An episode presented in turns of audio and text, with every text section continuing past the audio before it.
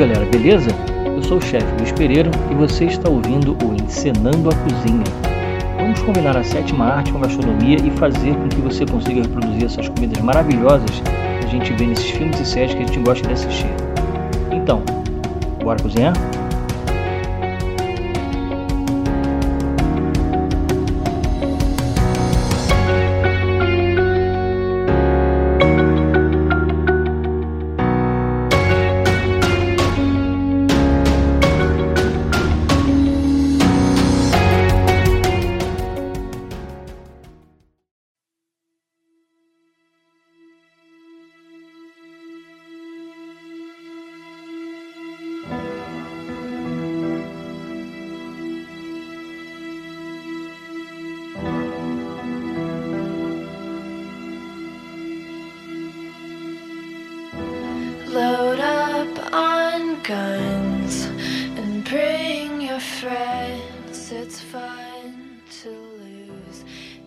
Ela se sacrificou para que os Vingadores pudessem ter a Joia da Alma para ajudar a derrotar o Thanos. Mas nesse filme, a gente fica sabendo da sua origem e como ela se tornou a nossa querida Viúva Negra. Sim, senhoras e senhores, hoje nós vamos falar desse que foi o filme mais esperado do período dessa pandemia. E a receita de hoje é o sensacional Mac and Cheese, que aparece logo no começo do filme, quando uma típica família americana, só que não, se reúne à mesa e a mãe, a Dama de Ferro, pergunta à sua filha mais nova, Helena, o que ela gostaria de comer. E ela responde o que, minha gente? Mac and cheese, é claro.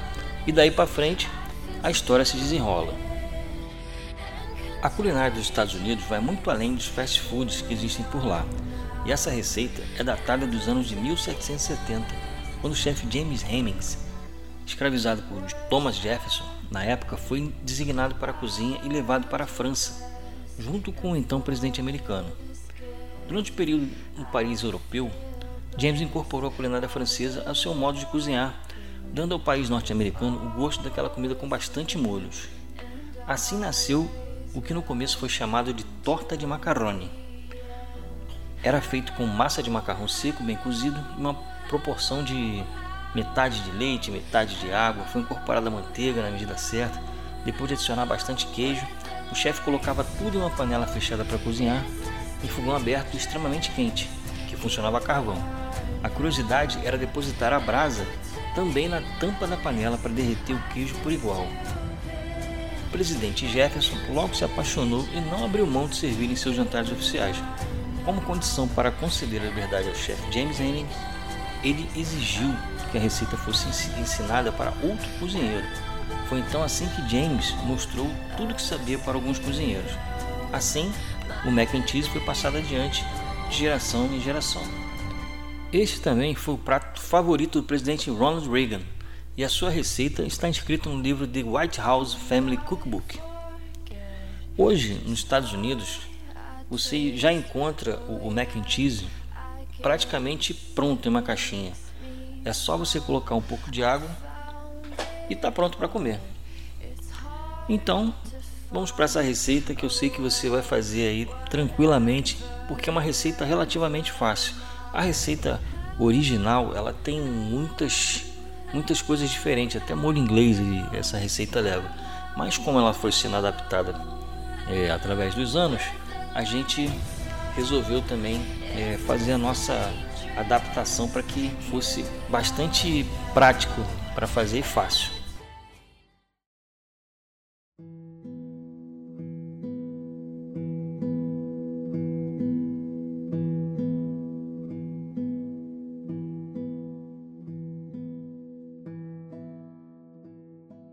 Duzentos gramas de macarrão, é, de preferência, esses macarrões curtos, tá? Tipo macarrão cotovelo, um rigatone, até um gravatinha, né, um penne, todos eles dá para fazer isso aí tranquilamente.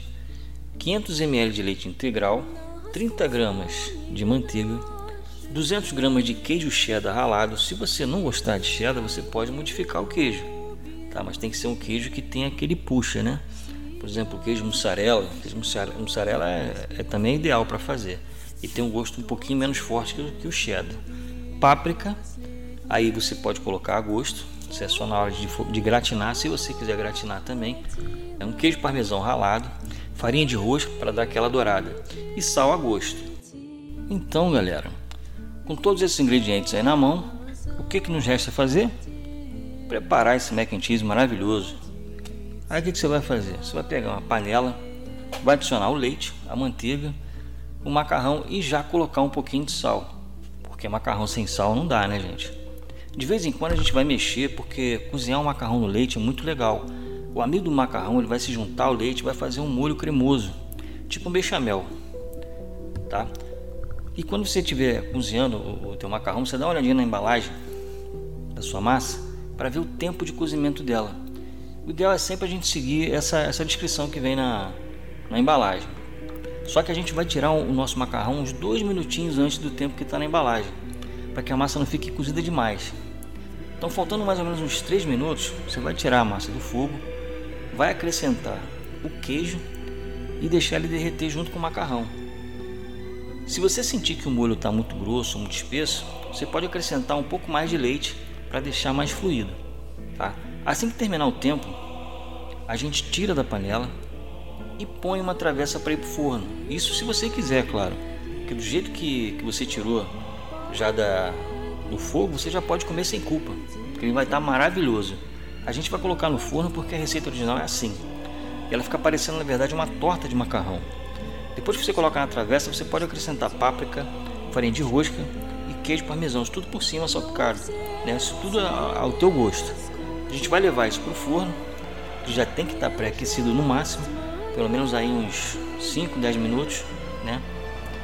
E você vai, vai olhando até você ver que ele está dourado. Quando você vê que ele está dourado, você tira. Só cuidado para não dourar demais, tá? Inclusive no finalzinho eu vou explicar por que isso. O mac and cheese pronto. É só você saborear esse queridinho das famílias americanas, né, gente?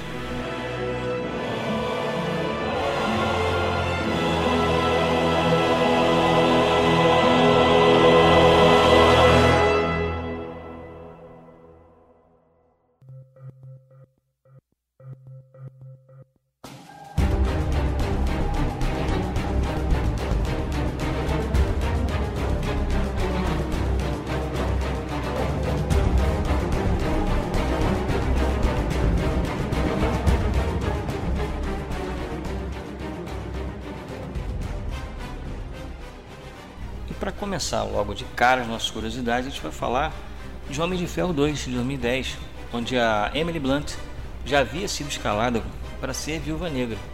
Mas, no entanto, a atriz abandonou o filme da Marvel para participar do filme As Viagens de Gulliver, também de 2010, com Jack Black.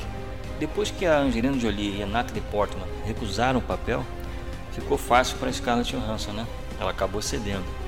O filme que a Natasha vê na TV é 007 contra o Foguete da Morte em 1979, onde James Bond ele luta contra um adversário que tem sua própria estação espacial para esconder das autoridades. Isso anuncia a sala vermelha flutuante do vilão Dreykov, que permite que ele passe despercebido pela SHIELD e o resto das forças policiais do mundo. As nanomáscaras que Natasha e Melina usam na terceira parte do filme estrearam no Capitão América Soldado Invernal de 2014, onde Natasha usou essa tecnologia para se passar pela conselheira Howley e salvar os membros do conselho de, de, de ser assassinado pelo Alexander Pierce. A grande Julia Louis Dreyfus estava programada para fazer sua primeira aparição como Condessa Valentina Alegre de Fontaine em Viúva Negra, mas, devido a atrasos relacionados ao coronavírus, ela fez a sua estreia na série Falcão Soldado Invernal. Nos quadrinhos, a Valentina era uma shield de alto nível, e na Hydra ela é conhecida como Madame Hydra. Emma Watson, Alice Englert e Darzu Zobski também foram cotados para interpretar Helena Belova, com Watson sendo o favorito. Curiosamente, Watson Rona e Florence Pugh interpretaram as irmãs nas Excelentes e Adoráveis Mulheres de 2019. Não sei se vocês viram esse filme, esse filme é sensacional. Uma tatuagem composta por duas rosas e os nomes Natasha e Helena em russo é observada no nome direito do Guardião Vermelho. No filme, Alexei é uma figura paterna para as duas, ao contrário dos quadrinhos em que ele era o marido da Natasha. O traje preto da Viúva Negra com braçadeiras amarelas é uma homenagem ao clássico traje da personagem nos quadrinhos. O personagem de Melina é vagamente baseado na personagem de quadrinhos Melina Vostokov. também conhecida como a Dama de Ferro, uma viúva negra russa que mais tarde se tornou freelancer. No arsenal de Melina são mostradas máscaras azuis. Este é o easter egg para a Dama de Ferro, já que seu traje incorporava uma máscara dessa cor. Ever Anderson, de Resident Evil, capítulo final, que é filha da atriz Mila Jovovich, garantiu o papel da jovem Natasha, porque ela já falava russo e a faixa verde taekwondo.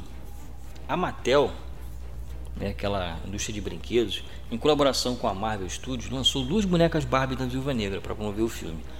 Uma usava o traje preto da Viúva Negra e hoje, o outro né, é, usava o traje branco, ambos desenhados por Bill Green. O filme é principalmente uma ponte entre o filme Capitão América Guerra Civil de 2016 e Vingadores Guerra Infinita de 2018. Algumas indicações dessa localização temporária são a menção de Mason a Natasha sobre a separação de Vingadores, o status de fugitiva da Viúva Negra, o status também de fugitivo do Capitão Capitão América, né? a prisão do Falcão, do Arqueiro, e o Homem-Formiga por suas ações durante a, a, o filme Guerra Civil. O cabelo loiro que a Natasha usa no final do filme combinam com o look de Vingadores de Guerra Infinita. E o Quinjet que Mason dá a Natasha também é o mesmo que ela usa em Guerra Infinita. E assim nós terminamos essa saga da Viúva Negra e o nosso delicioso mac and cheese, que é super, popular nos Estados Unidos e que também me vem na memória que essa receita aparece também na série Todo Mundo Odeia o Chris, justamente no dia de ação de graças em que a mãe dele resolve não cozinhar. Imaginem vocês o que, que quem resolve fazer a comida? Sim, senhoras e senhores, ele mesmo, o próprio Chris. E com isso, ele acaba queimando o mac and cheese, né? Só que vocês não vão dar esse mole aí não, né, galera? Espero que vocês tenham gostado dessa aventura né, que nós é, colocamos aqui hoje. Espero também que vocês deixem alguns comentários e sugestões para a nossa futura receita. Lá no nosso Instagram, que é o, o arroba a cozinha. E com isso, a gente fica por aqui é, e aguardando a próxima receita que com certeza vai ser maravilhosa. Tá legal, galera? Então, bora cozinhar?